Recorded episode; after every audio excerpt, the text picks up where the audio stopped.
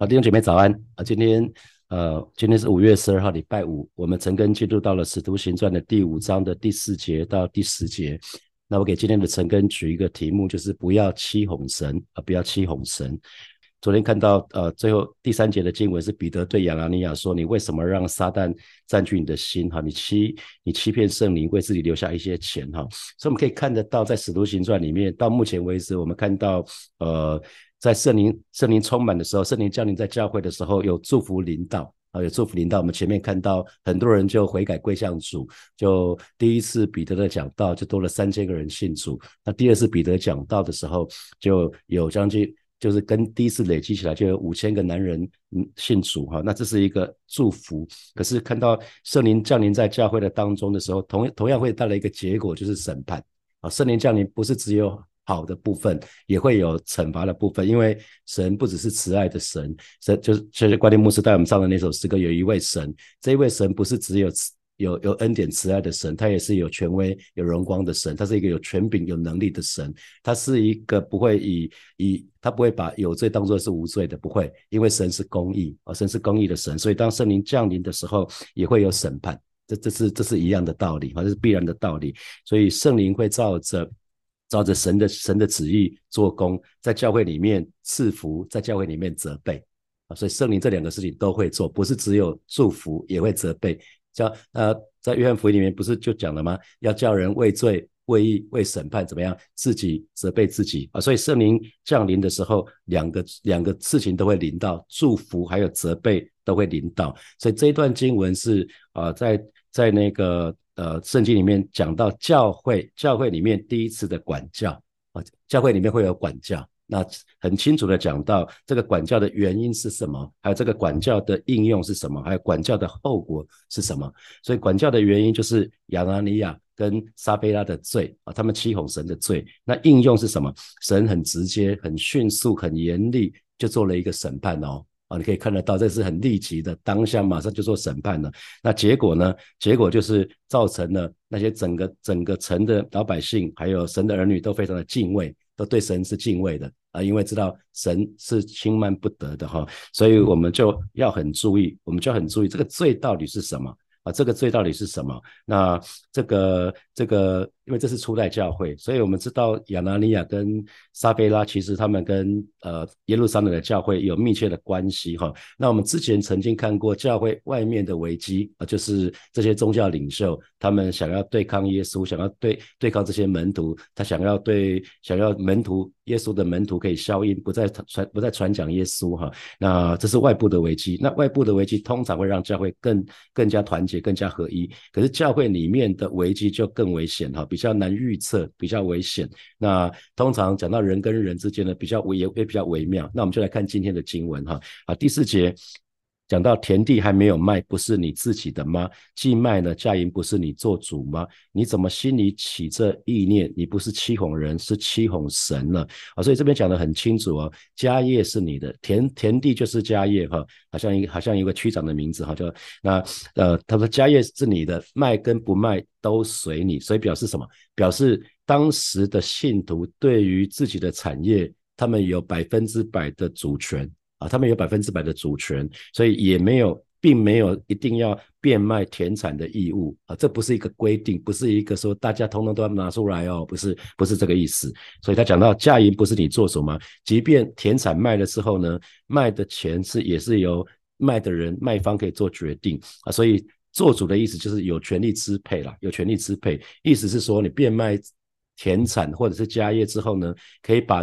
可以把所得的全部或是一部分捐给教会，这个是由自己来做决定的，也没有被规定下来啊。从这段经文里面就非常非常的清楚，所以并不是一种强制性的要求。即日起，大家把自己的把自己的产业通通卖掉，把所有的钱都拿来，没有，从来没有这样的规定。啊，从来从来没有这样的规定，所以接下来，呃，使徒彼得才会说：你怎么心里起这意念呢？你怎么能做这样的事呢？那这一句话的原文其实讲的是，你为什么故意把这个行动放在你的心里面呢？所以，其实犹太人用这用这样的讲法，就表达说什么？这个意念其实已经在亚拿尼亚的心里面孕育的一段时间。啊，这个意念想要做这件事情，意念已经在亚拿尼亚的心里面孕育了一段时间。那那讲的是什么事情？就不是说保留保留所卖的钱了，不是，是暗自保留啊。因为你保留，你你保留基本上不是不行嘛。我们说犯的罪不是保留，而是暗自保留，保留了，可是不让别人知道你保留，你让别人以为你 all in，其实没有。他保就是他的他的问题在保留了一部分的钱，可是却装作奉献全部的。啊，所以这是犯了撒谎的罪，所以才会讲到说你不是欺哄人。那因为亚拿尼亚可能天真的以为使徒是可以欺骗的啊，人是可以欺骗的。那所以呃，人神会感动人奉献哈，可是还是尊重人的权利哈，因为记得神做事的法则是不会越过人的自由意志。神在创造人的时候，就是给给了我们宝贵的自由意志。所以我最常讲的是说。圣灵是绅士，神是绅士，他总是等我们情愿啊，他不会拿，他不会扒下去说啊，你赶快去干嘛？不会哈，他他会感动人奉献，可是还是尊重我们我们每一个人做主的权利。说比如说，我跟神就呃拔河了好几次啊，神说，孩子，你愿意把你的时间给我吗？在祷告会之后，我可能在祷告会现场哭得痛哭流涕的说，主，我我要把所有的都给你。然后晚上回到家的时候，神就说，孩子，你愿意把你的时间给我吗？那我就说，那我再想想，我还没有预备好啊！你不是讲你要把所有的都给我吗？你不是要把全部都给我吗？嗯，然后这样拔河了几次，有一次神当神在问我说：“孩子，愿意把你的时间给我吗？”啊，我又回答说：“上帝，我没有时间。”这时候圣灵直接问我说：“那礼拜二，你刚过这个礼拜晚上你在干嘛？”我说：“没有啊，没干嘛，就看 NBA 球赛，看了一个多小时而已啊。”那那礼拜三晚上干嘛？也没有干嘛，就玩 PS Two 啊。那玩多久？因为我就一个小时而已啊。啊，那因为是礼拜四晚上祷告会嘛，那神神就继续问我说：“孩子，愿意把你的时间给我吗？”啊，所以拔河了很多次，在那一次的时候就说：“啊，上帝有投降了，都给你吧。”啊，上帝说：“你把你的兴趣给我了，你不要比你不要再看，你不要再看球赛了，你你卸下压力的的方式不要再靠自己了，不是靠打电动，不是靠看看看那个球赛，不是靠这个，你要靠我了。”要靠神卸下压力，不是靠其他的其他的事情。好，那彼得继续说，他说：“你不是欺哄人，是欺哄神的哈。”那我们之前我们在哥林多前书的时候就讲到说。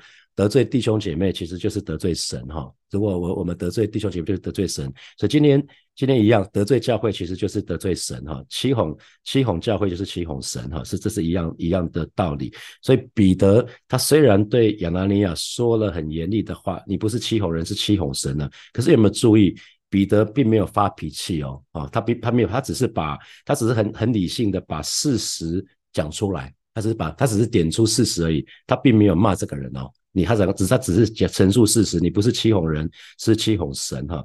那请问弟兄姐妹，你觉得安慰安慰其他的弟兄姐妹容易吗？你觉得安慰人容易？如果你觉得蛮容易的，可以写加一啊。那如果写你觉得不容易的话，就写加二啊。你觉得安慰人容易吗？你你你个人觉得安慰人容易吗？如果你曾经服侍过其他弟兄姐妹，你觉得容易的写加一，那不容易的写加二。刚看一看大家，其实。看大部分大家都写加二，还没有看到加一的哈。啊，安慰人其实不是很容易哈。这段时间在陪伴张文亮老师，就他常常听他在讲说，有些人试着安慰他，结果越越安慰他，让他越气哈。要引用经文，有的时候说啊，你不知道那个经文吗？说圣经这么熟，怎么会不知道经文呢？所以有些时候我们安慰人，安慰到人非常的非常的生气跟受伤哈。那那我告诉你，有一个比安慰人更困难的是责备人，在教会里面要责备人比安慰人更困难啊。我不知道。你有没有遇到过这种情况？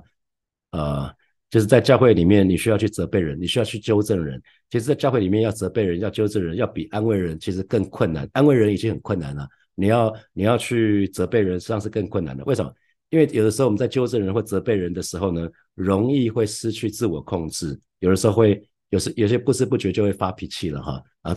那呃，可是神的话语却告诉我们要快快的听。慢慢的说，慢慢的动怒哈。那彼得我觉得他做的很好，他只是把事实讲出来啊。你不是欺哄人，而是欺哄神。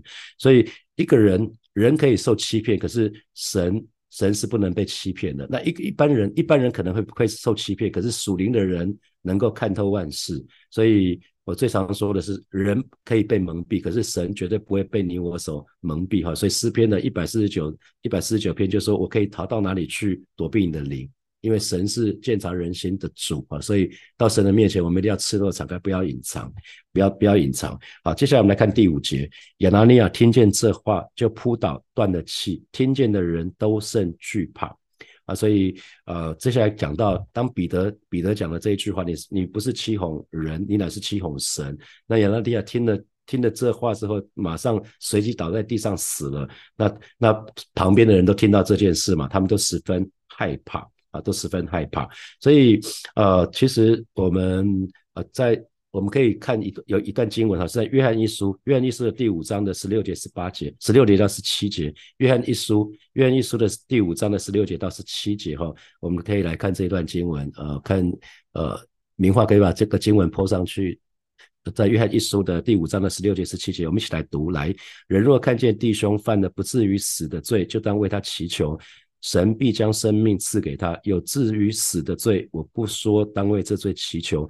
凡不义的事都是罪，也有不至于死的罪啊。所以在约翰一书里面讲到有两种罪，有一种罪是不至于死，那有另外一种罪。是是真的是死罪哦，是是会至于死的。那呃，使徒约翰就讲到说，至于死的罪就不要为这个事情祈求了啦。那可是大多数的罪是不至于死的罪，就应该为弟兄姐妹这样的罪向神祈求，那神会把生命赐给他。他这边讲，凡不义的事都是罪，也有不至于死的罪。换句话说，呃，信徒弟兄姐妹其实会犯罪，那有的罪不至于死，有的罪会至于死，这个主权在于神啊，在于神。啊，在那记得，因为我们称呼主耶稣是主，所以他就是有绝对的主权哈。所以我们犯的罪，不见得就一定会被灭绝哈，不会，不会，也不见得就一定会生病。所以生病。生病的确有一部分是因为犯的罪，这圣经里面明明明记载的。可是有一些部分并并不是罪带来的，这这个也有啊，所以这两个都有。所以我们一定要很清楚神的话语真理是怎么说的。那啊好，我们继续看下去。那再看第六节，第六节有些少年人起来，把他包裹抬出去埋葬了哈，那就把尸体就用布把它裹好，就把它抬出去就埋了。那因为根据摩西律法。只要是被神治死的，当天就需要埋葬啊。这在《生命记》的二十一章的二十二节、二十三节有这段经文。我想这不是今天的重点，我们就跳过哈。呃，因为摩西律法里面讲到，只要是被神治死的，当天就需要埋葬。那呃，少年人当时是教会有一些年轻力壮的信徒，他们愿意去承担比较费体力的那些服侍的工作哈。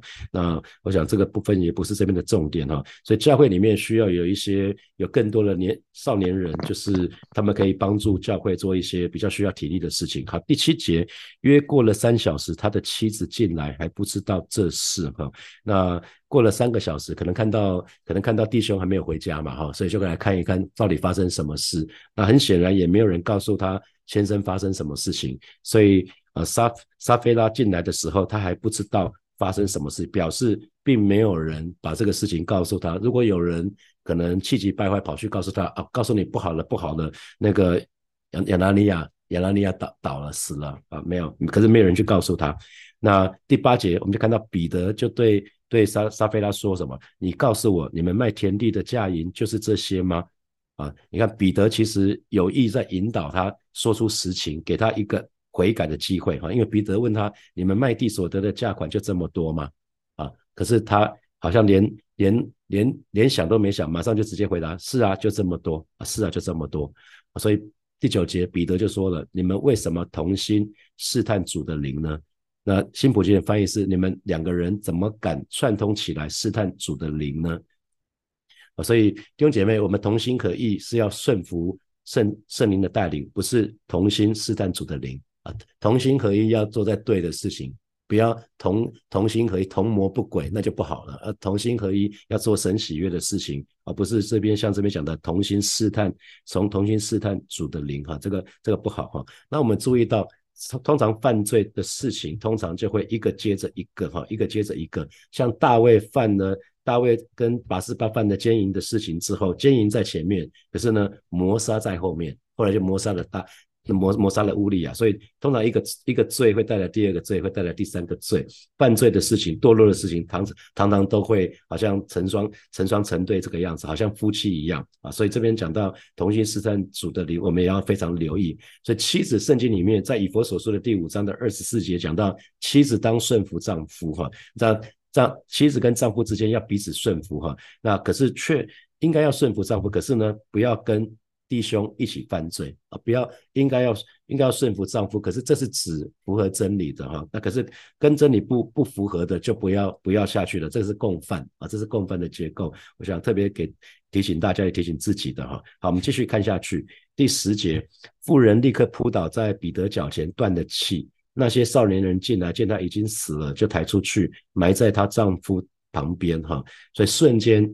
瞬间，沙菲拉就倒在地上，也死了哈。所以，那那这些年轻人进来看他死了，也就把他也抬出去，也埋了，埋在亚拿尼亚的旁边。所以这一段经文其实是啊，蛮多人、蛮多弟兄姐妹都会有很多的问号问号、问号、问号。因为撒拿尼啊，就是亚拿尼亚夫妻，他们先后因着撒谎，他们就立刻死亡哈。那当然也有一些解经家说啊，用医学原理来解释啊，可能那可是我们不不从这个角度来看。那也有人认为神太过严厉、太过严苛，很难接受，会觉得说，哎，有这么严重吗？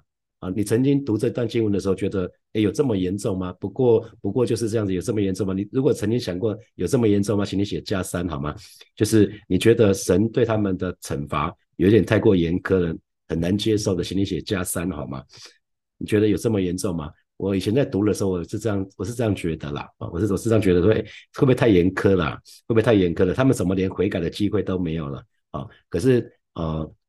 就这一次在带大家查看这段经文的时候，就是神说要要带大家陈根使徒行传，就再一次看这个时候，其实就会发觉说，其实整卷新约圣经再没有这样的例子了哈。所以这个例子很特别，这个例子非常非常特别。那当然也有人去解释，我去看了一些一一一些一些呃解经家比较知名的解经家在看这个这个这个亚拉尼亚夫妻哈，有人是说他们没有得救了，可是其实。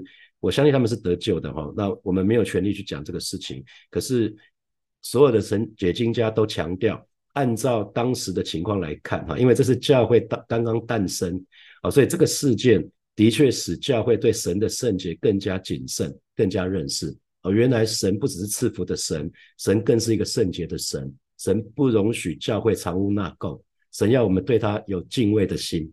啊，当这个事情一一产生的时候，什么众人都惧怕，有吗？有看到第第五节吗？当亚拿尼亚死了，这个事情众人听见就都惧怕啊，就都就都都惧怕。所以，我们对神应该要爱神，可是应该对神有一份敬畏，敬畏就是战战兢兢啊。神是得罪不得，神是轻慢不得的。那因为圣经里面也说到，神是烈火，神是烈火指的是神是圣洁的神，神是公义的神，所以。呃，神神绝对不会以有罪当作无罪，所以神也要洁净他的教会。既然教会是基督的身体，所以神自然会洁净教会。所以如果如果圣灵在这个部分不做不做这个洁净的工作的时候，教会很快的就被仇敌完全破坏掉了哈。那因为这个时候教会刚开始刚开始建立，然后出信的人很多。一开始三千个人信主，接下来五千个，累积起来有五千个男人信主，这些都是刚刚信主的人。我们基本上他们灵命比较比较浅，比较像是属灵的婴孩。那这样子属灵婴孩在一个一个教会几乎都是属灵婴孩的里面，他们很容易就会什么？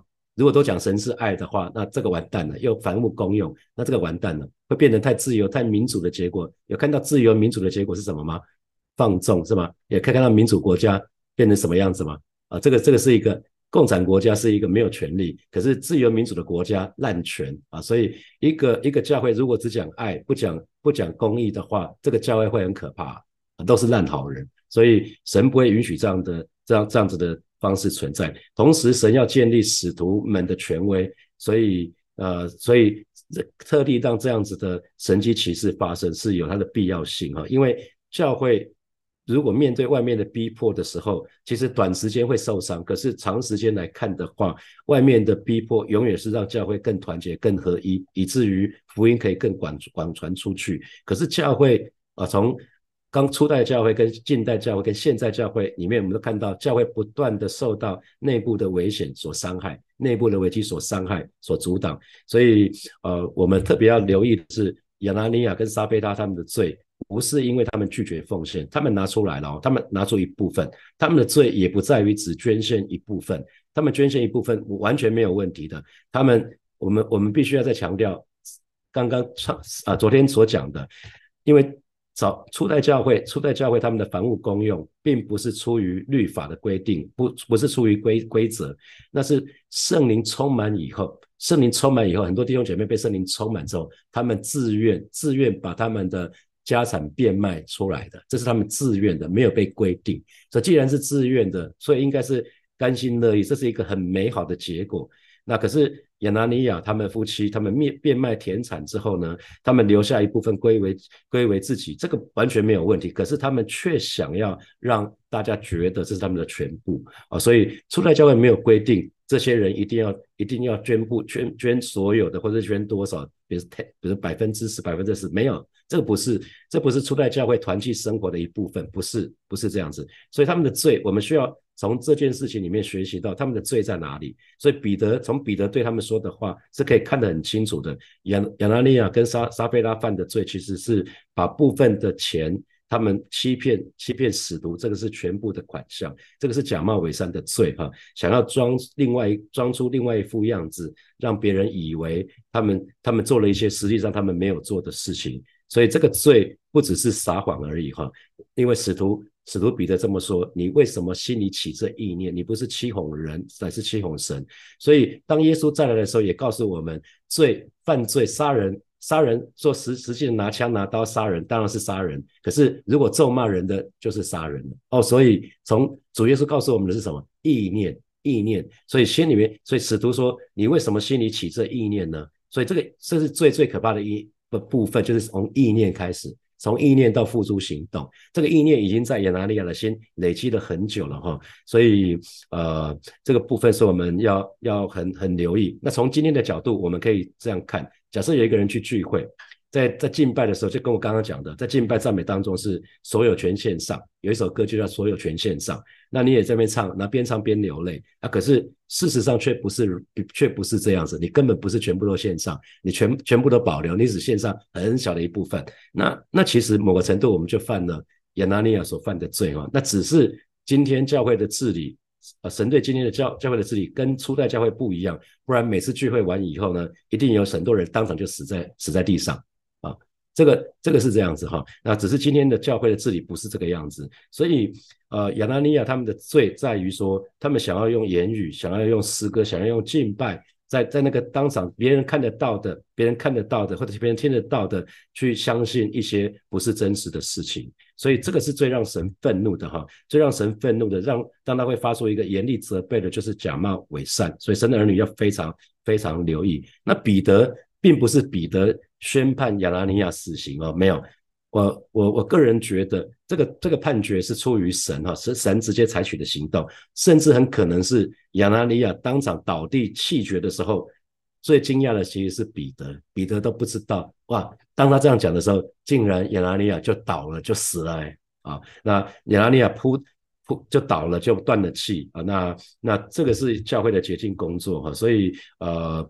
在在在神的儿女要记得了，教会是既然是属神的，所以教会一定要就一定要圣洁，一定要一定跟世界要不一样哈。所以所以其实啊，如果从神对付人的历史来看，神常常在一个新的阶段开始会采取比较突然或领导的审判。那会有人问，为什么这个管教不继续下去？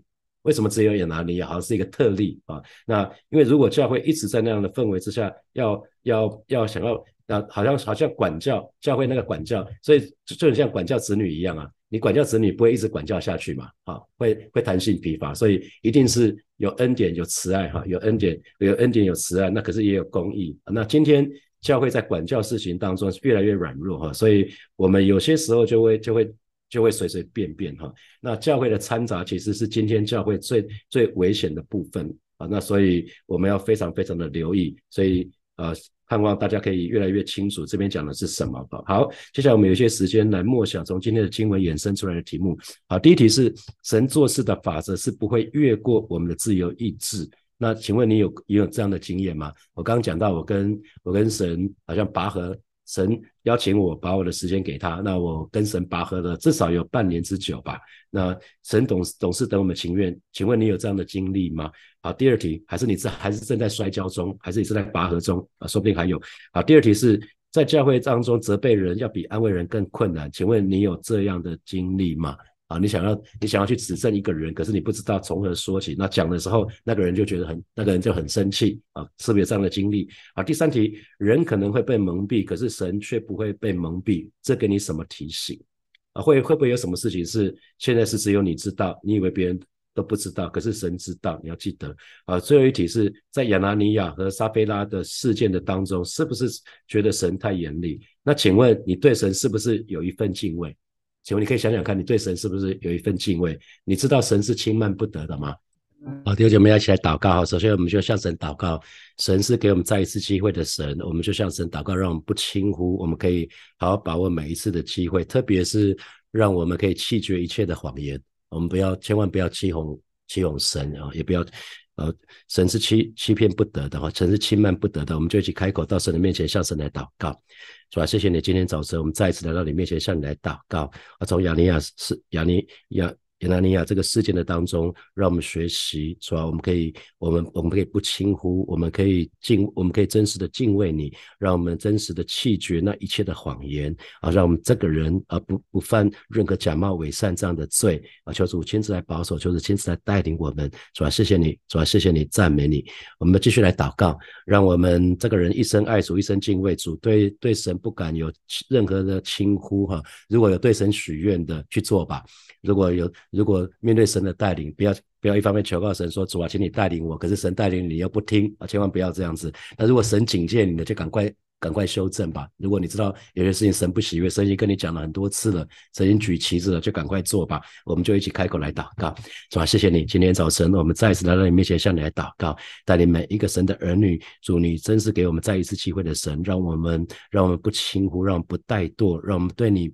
对你是敬畏的啊，是的，主啊，带领带领每一位神的儿女再一次检视，如果我们对你曾经有有过许愿或者是承诺的，让我们快快的去做，而面对你的带领，让我们就是单单的顺服；而面对你的警戒，主要带领神的儿女，让我们可以快快的调整，主要让我们真实的一生爱你，一生敬畏你，而是以至于我们可以越来越像你。主要谢谢你，主要谢谢你，赞美你。所以我们做一个祷告啊，当我们每一天都被圣灵充满的时候，我们才有办法哈。被圣灵充满，就是让圣灵掌管我们知识、情感、意志，让神掌管我们这个全心全人，我们才有办法全然的顺服圣灵。